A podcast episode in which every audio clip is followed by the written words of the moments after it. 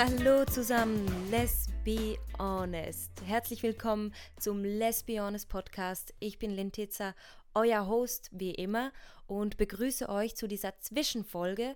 Es ist ja nicht die offizielle zweite Folge, die kommt in einer Woche. Das hier ist mein Weg zur Lesbe und ich wollte diese Geschichte eigentlich in die erste Folge packen. Es hätte aber totalen Rahmen gesprengt und deshalb erzähle ich euch heute ein wenig von mir und wie ich zu dem Menschen geworden bin, der ich heute bin. Bevor wir aber überhaupt mit dem eigentlichen Thema anfangen, möchte ich nochmals einen Disclaimer anbringen. Ähm, mit dieser Folge, wo es um meine Erfahrungen geht, um meine Gefühle, möchte ich trotzdem niemanden diskriminieren oder verletzen oder irgendwem meine Meinung aufdrängen, überhaupt nicht. Und ja, das sollte einfach wie immer am Anfang noch gesagt sein. Ja, mein Weg zur Lesbe. Ich weiß eigentlich gar nicht, wo ich anfangen soll. Ich versuche irgendwie einen Anfang und ein Ende hier hereinzubringen, weil ich habe bei dieser Folge tatsächlich kein Skript gemacht. Also ich habe auch bei der ersten Folge nichts abgelesen, aber ich habe ja mir so Stichworte aufgeschrieben, Themen, über die ich sprechen möchte. Aber da es in dieser Folge ja einfach nur um meine Geschichte geht, wird es vielleicht ein bisschen lockerer, weniger Fakten, mehr Erlebnisse und Gefühle. Ja, ich würde sagen, fangen wir mal an. Eigentlich wurde mir mit 22 Jahren klar, dass ich auf Frauen stehe. Bis dahin hatte ich ausschließlich Männerbeziehungen. Ich möchte dazu gleich auch noch sagen, wie schon bereits in der ersten Folge erwähnt, es war okay, es waren schöne Zeiten, aber es hat halt irgendwas gefehlt. Und bis zu meinem 22. Lebensjahr wusste ich nicht, woran es lag oder was es sein könnte. Um das Ganze gleich beim Wort zu nennen, es war halt vor allem der Sex, der mir nicht ganz so gefallen hat wie anderen Menschen, meine Freundinnen sagten dann oft, ja, der Sex ist total klasse und ist so gut und wahrhaftig. Und für mich war das halt so, ja, es war okay. Es war nicht schlecht, aber es war halt ein gewisser Kick fehlte. Und ich dachte wirklich tatsächlich bis dahin, dass ja, ich vielleicht nicht einer dieser Menschen bin, die das irgendwie brauchen, obwohl ich jetzt weiß, dass es das totale Gegenteil davon ist. Aber ja, es war mir bis dahin einfach total nicht klar. Wenn ich in meine Vergangenheit zurückgehe, wenn ich so in meine Vergangenheit zurückdenke, wo wir ja eigentlich mit dieser Geschichte starten können, ist es witzig, da ich dort wirklich schon Anzeichen hatte, es aber nicht wirklich wahrgenommen habe. Zum Beispiel war ich total Harry Potter Fan aber eben nicht von Harry, sondern nur von Hermine. Ich fand sie total toll und hatte meine ganze Wand im Zimmer tapeziert mit Bildern von ihr und ich dachte dazumals, dass ich sie einfach total cool finde. Ich habe euch das ja schon in der ersten Folge erklärt mit meiner damaligen Sekundarlehrerin, zu der ich ja auch irgendwie eine Anziehung hatte, aber auf einer ganz anderen Ebene. Ich habe es zu dem Zeitpunkt nicht als sexuelle Anziehung wahrgenommen. Ja, und ich habe dann Männerbeziehungen gehabt, auch zum Teil längere Beziehungen. Und bei der letzten Beziehung, ich hatte einen Freund, den hatte ich zwei Jahre lang, aber ich hatte danach noch eine kurze Beziehung mit einem Mann. Ja, und der hatte eine beste Freundin, die ich wirklich nur zweimal vielleicht höchstens gesehen hatte. Aber irgendwie fand ich sie halt plötzlich interessanter als ihn. Das klingt jetzt viel härter, als es eigentlich sein sollte. Es war ja nicht so offensichtlich und ich habe mir ehrlich gesagt auch nicht groß darüber Gedanken gemacht. Ich habe es einfach irgendwie gemerkt, aber da war nicht so eine krasse Anziehung oder so da. Ich, ich habe mich einfach gewundert, weil ich mehr Interesse daran hatte, mit ihr zu sprechen und von ihr Dinge zu wissen als von ihm. Und ja, vielleicht war da eine gewisse Anziehung da von meiner Seite her, aber ich konnte es zu dem Zeitpunkt einfach nicht einschätzen und ich wusste gar nicht, mir war das gar nicht so extrem bewusst, dass ich mir irgendwie noch groß darüber Gedanken gemacht hatte. Ja, und dann kam so ein Erlebnis, das wirklich eines meiner Schlüsselerlebnisse. Wie ihr vielleicht wisst oder die einen von euch, ich habe eine eigene Firma, die nennt sich Film Cut. Ich mache Fotografien und Videoproduktion und ich habe sieben Jahre lang für den St. Galler Sportpreis Trailer erstellt von Sportlern, die dann bei der Nominierung gezeigt wurden, dies, das. Und ich musste dazu nach Bern, um einen Sportler zu filmen. Und ich mag mich, kann mich noch erinnern, ich war im Bus und vor mir, der Bus war rappelvoll und vor mir saß ein Lesbenpaar. Und die waren total verliebt, die haben sich immer geküsst und, naja, so gekuschelt. Und ich konnte einfach nicht wegsehen. Ich saß da im Bus und schaute die beiden die ganze Zeit an. Ich habe mich dann so umgesehen im Bus und alle anderen Leute hat es überhaupt nicht interessiert, was ja auch völlig in Ordnung ist. Aber ich konnte einfach nicht wegsehen. Ich wusste aber, dass es nicht eine Abneigung war. Es war nicht so, oh mein Gott, was machen die da, sondern es war so, oh mein Gott, ich will ihnen Fragen stellen, ihnen nachlaufen und sie beobachten. Total creepy, ich weiß aber sie sind dann tatsächlich ein paar Haltestellen vor mir ausgestiegen und ich sah ihnen nach und wäre am liebsten hinterhergelaufen.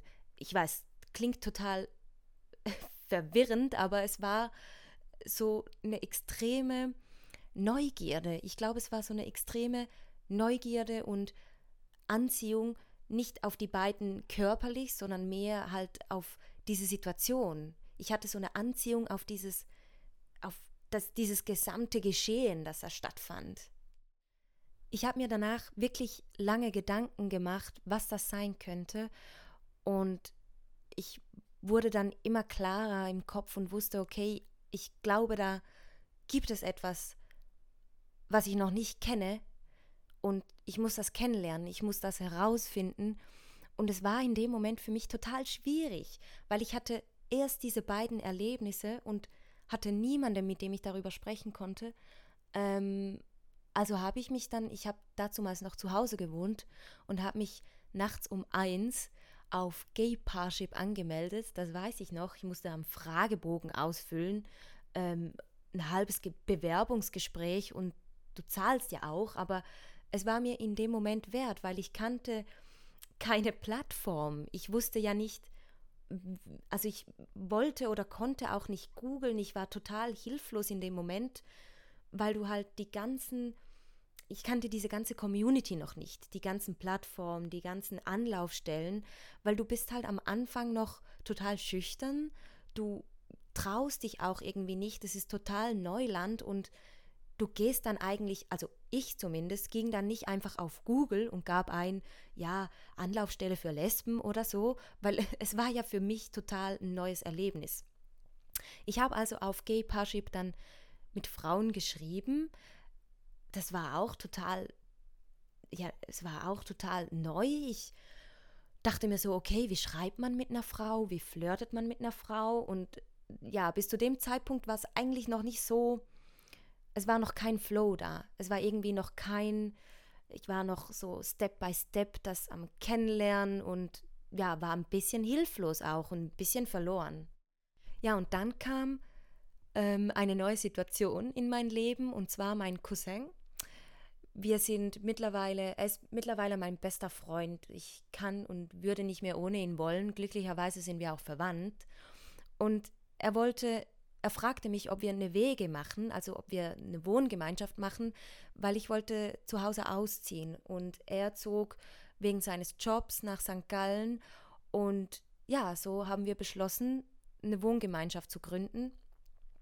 Er meinte dann, er müsse noch mit mir sprechen, bevor wir zusammenziehen. Und ich dachte mir so, okay, was kommt jetzt? Ist er krank? Hat er irgendwie Probleme? Ähm, und er hat sich dann mir gegenüber unter vier Augen geoutet. Und ich konnte zu dem Zeitpunkt noch kein Wort darüber verlieren, dass es mir vielleicht ähnlich ginge. Ich habe dann einfach natürlich gesagt, ja, total kein Problem. Und wir sind dann tatsächlich zusammengezogen. Und ja, wir machen heute noch Witze darüber, weil bis heute habe ich mich eigentlich ihm gegenüber nie klar geoutet. Er hat es dann anders rausgefunden, das erzähle ich euch gleich. Aber ja, wir haben dann zusammen gewohnt und bis zu dem Zeitpunkt wusste er noch nichts von ja, meiner sexuellen Orientierung. Es war ja aber zu dem Zeitpunkt auch für mich noch nicht ganz klar. Aber ich dachte so, okay, das sind jetzt schon einige Erlebnisse in dem Bereich und das ist ja witzig. Das ist wie wenn du etwas auf DHL bestellst und du wartest und siehst überall diese DHL-Lieferwagen oder wenn du äh, irgendwie schwanger bist und du siehst überall schwangere Frauen. Das gleiche war so bei mir. Ich spürte dieses innerliche, diese innerliche Neugierde und dieses Verlangen, das herauszufinden. Und ja, wurde überall mit diesem Thema konfrontiert. Also ausnahmslos. Ich habe dann eine Weiterbildung angefangen als Videojournalistin in St. Gallen beim St. Gallen TV und ja, habe in St. Gallen gewohnt. Mein Cousin und ich hatten eine mega geile Wohnung direkt im Zentrum oberhalb der Caipirinha Bar, die geilste Zeit. Und ja, ich habe dann bei diesem bei dieser Weiterbildung zur Videojournalistin extrem viele nette Leute kennengelernt. Ja, unter anderem eine nette Frau, ich nenne sie jetzt nicht beim Namen, und bei einem Mittagessen erwähnte sie so beiläufig, dass sie eine Freundin hat. Und ich war total perplex. Ich dachte mir so, oh mein Gott, ich muss sie darauf ansprechen. Wir hatten uns zu dem Zeitpunkt natürlich schon ein bisschen gekannt. Das war nicht am ersten Tag. Und ich habe sie dann tatsächlich nach, nach einem Kurs abgefangen und ihr offenbart, erklärt, dass ich diese Neugierde hatte und herausfinden möchte, ob das so ist und ja, ob ich tatsächlich auf Frauen stehe. Und sie war total nett, wirklich, wir hatten ein super Verhältnis. Sie war total lieb und sagte, ja, ich nehme dich mit, wir gehen auf Partys und wir machen dieses und jenes, damit du herausfinden kannst, ob du wirklich auf Frauen stehst. Tja, wir sind dann tatsächlich ans Zürich Filmfestival gegangen Dazumals lief ein Film mit Elliot Page, dazumals noch Ellen Page, und in diesem Film ging es um ein Lesbenpaar, also die Wahrscheinlichkeit, auf andere Lesben zu treffen, war relativ hoch. Wir saßen also so im Kinosaal, sie war mit ihrer Freundin dort, eine Kollegin aus dem Kurs war dort, ich war dort, und neben mir saß eine hübsche junge Frau, die offensichtlich alleine war. Ich kann euch nicht sagen, was mich plötzlich geritten hatte, aber vom einen Moment zum anderen war ich total in Sprechlaune. Ich sprach sie an, fragte sie, wieso sie alleine hier sei und ja, hab so ein bisschen mit ihr angefangen zu flirten. Ich kann euch nicht sagen, woher das kam, woher ich plötzlich diesen Flow hatte, denn es war überhaupt nicht anstrengend oder ich musste nicht überlegen, was ich sage. Das Interessante dabei ist ja, dass ich bei den Männern immer die war, die gerne erobert wurde, und bei den Frauen war es das genaue Gegenteil. Also ich war da eigentlich gerne die, die in die Offensive geht und nicht die, die halt erobert wird. Wir haben dann also so ein bisschen geflirtet, gesprochen und sie kam dann tatsächlich nach dem Film noch mit uns mit. Und ja, ich mag mich noch gut daran erinnern, das war halt dieses stilvolle Flirten, was wir da hatten, also dieses Blickkontakte, sich mit Blicken ausziehen, ja, dieses, diese, diese Anspannung, die man da so hochtreibt, anstatt dieses plumpe, willst du mit mir nach Hause kommen? Ähm, ja, es war, es war halt irgendwie stilvoll. Das Glück war dann auf meiner Seite, denn sie war aus St. Gallen.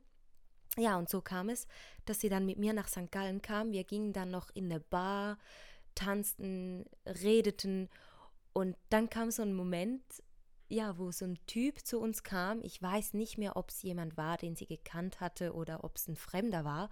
Jedenfalls hat er so gesagt, ah, was, ihr seid beide, ihr steht auf Frauen, ihr seid beide lesbisch, das glaube ich euch nicht, küsst euch doch. By the way, das ist ein gutes Vorbeispiel für die nächste Folge, Lesben sind keine Sexsymbole. Ähm, ja, er sagte dann, ja, küsst euch und sie schaute mich an und ich war so, okay, was mache ich nun? Und sagte so, oh mein Gott, ich kann dich nicht verstehen, gehen wir nach draußen, dann können wir reden, ich habe nicht verstanden, was er gesagt hat. Eine total schlechte Lüge von mir. Und wir gingen dann nach draußen und ich habe mich dann ihr auch offenbart. Also ich habe ihr dann erklärt, was bei mir los ist, dass ich noch nie was mit der Frau hatte und auch gar nicht weiß, ob es überhaupt was für mich ist und was das genau ist, was da in mir vorgeht, aber ja, wir standen dann tatsächlich etwa zwei Stunden draußen und haben einfach nur geredet, geredet, geredet. irgendwann war es dann morgens um vier und ja, dort, wo wir waren, das war nahe von meinem damaligen Zuhause in St. Gallen. Also begleitete sie mich nach Hause und wir standen dann so vor der Haustür und sie küsste mich. Und ich kann mich noch gut daran erinnern, an dieses Gefühlschaos in mir drin, aber trotzdem, es war irgendwie ein Gefühlschaos und gleichzeitig war es so ein Ankommen.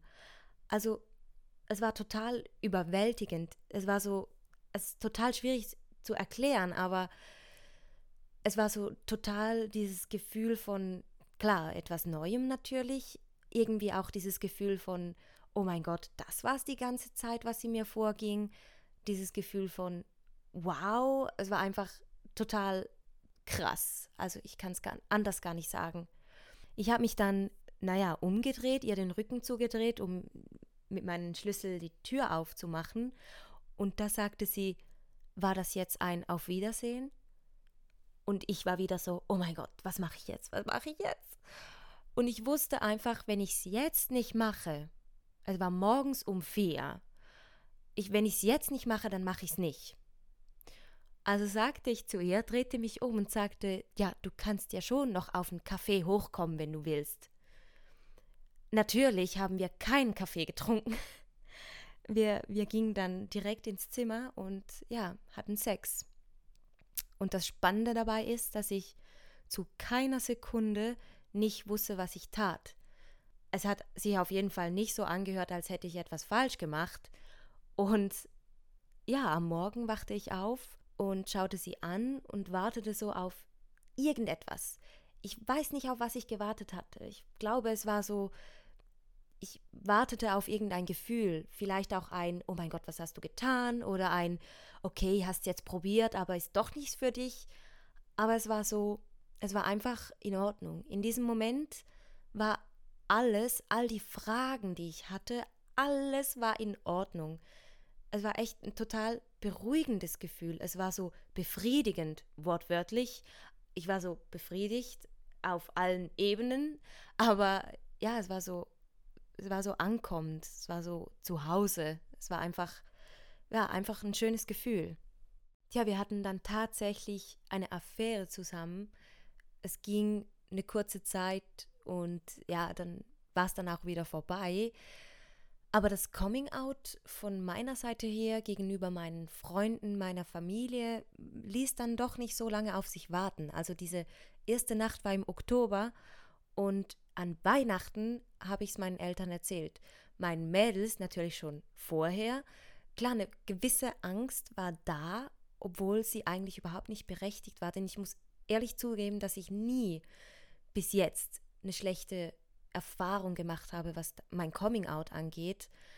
Und vielleicht ist es auch, weil ich nie irgendwie speziell damit umgegangen bin. Also ich habe, es soll überhaupt nicht angriffig sein oder jemanden diskriminieren, überhaupt nicht oder verletzen, aber ich habe ich habe es halt nie so auf etwas Spezielles ausgelegt. Ich habe einfach, ja, ich bin total normal damit umgegangen und durch diese Normalität, mit der ich meine sexuelle Orientierung dann hervorbrachte, kam auch diese Normalität von dem Menschen, der mir gegenüberstand, zurück.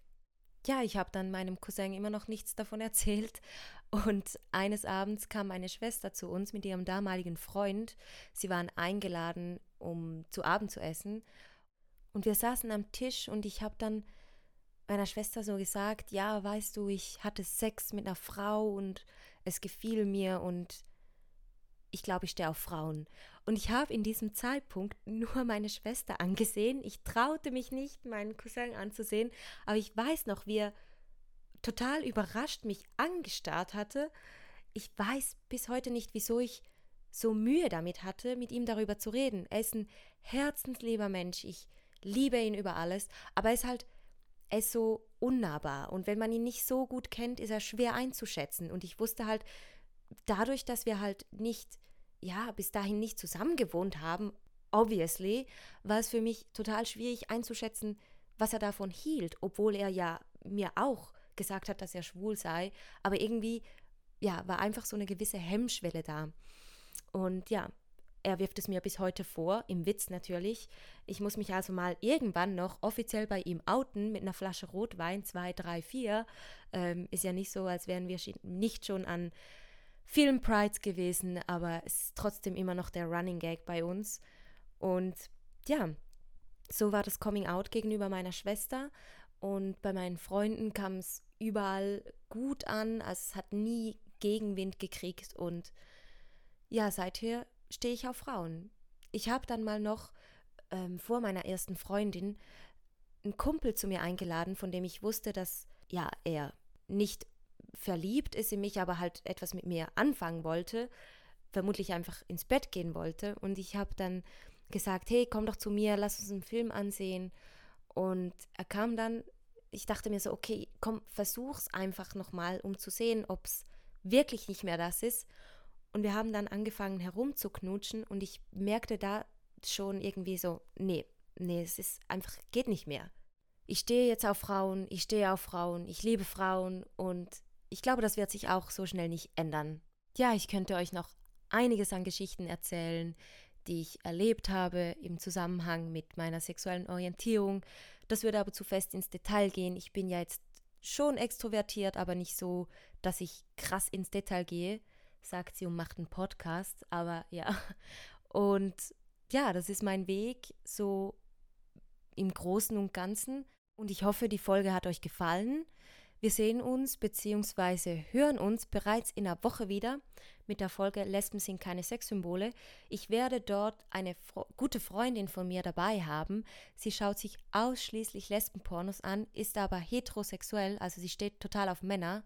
Ich weiß das, wie sehr sie auf Männer steht, aber ähm, ja, schaut ausschließlich Lesbenpornos. Und ich freue mich sehr darauf, euch mit ihr über dieses Thema zu berichten und freue mich, ja, freue mich einfach darauf. Bis dann, ihr Lieben, macht's gut. Tschüss.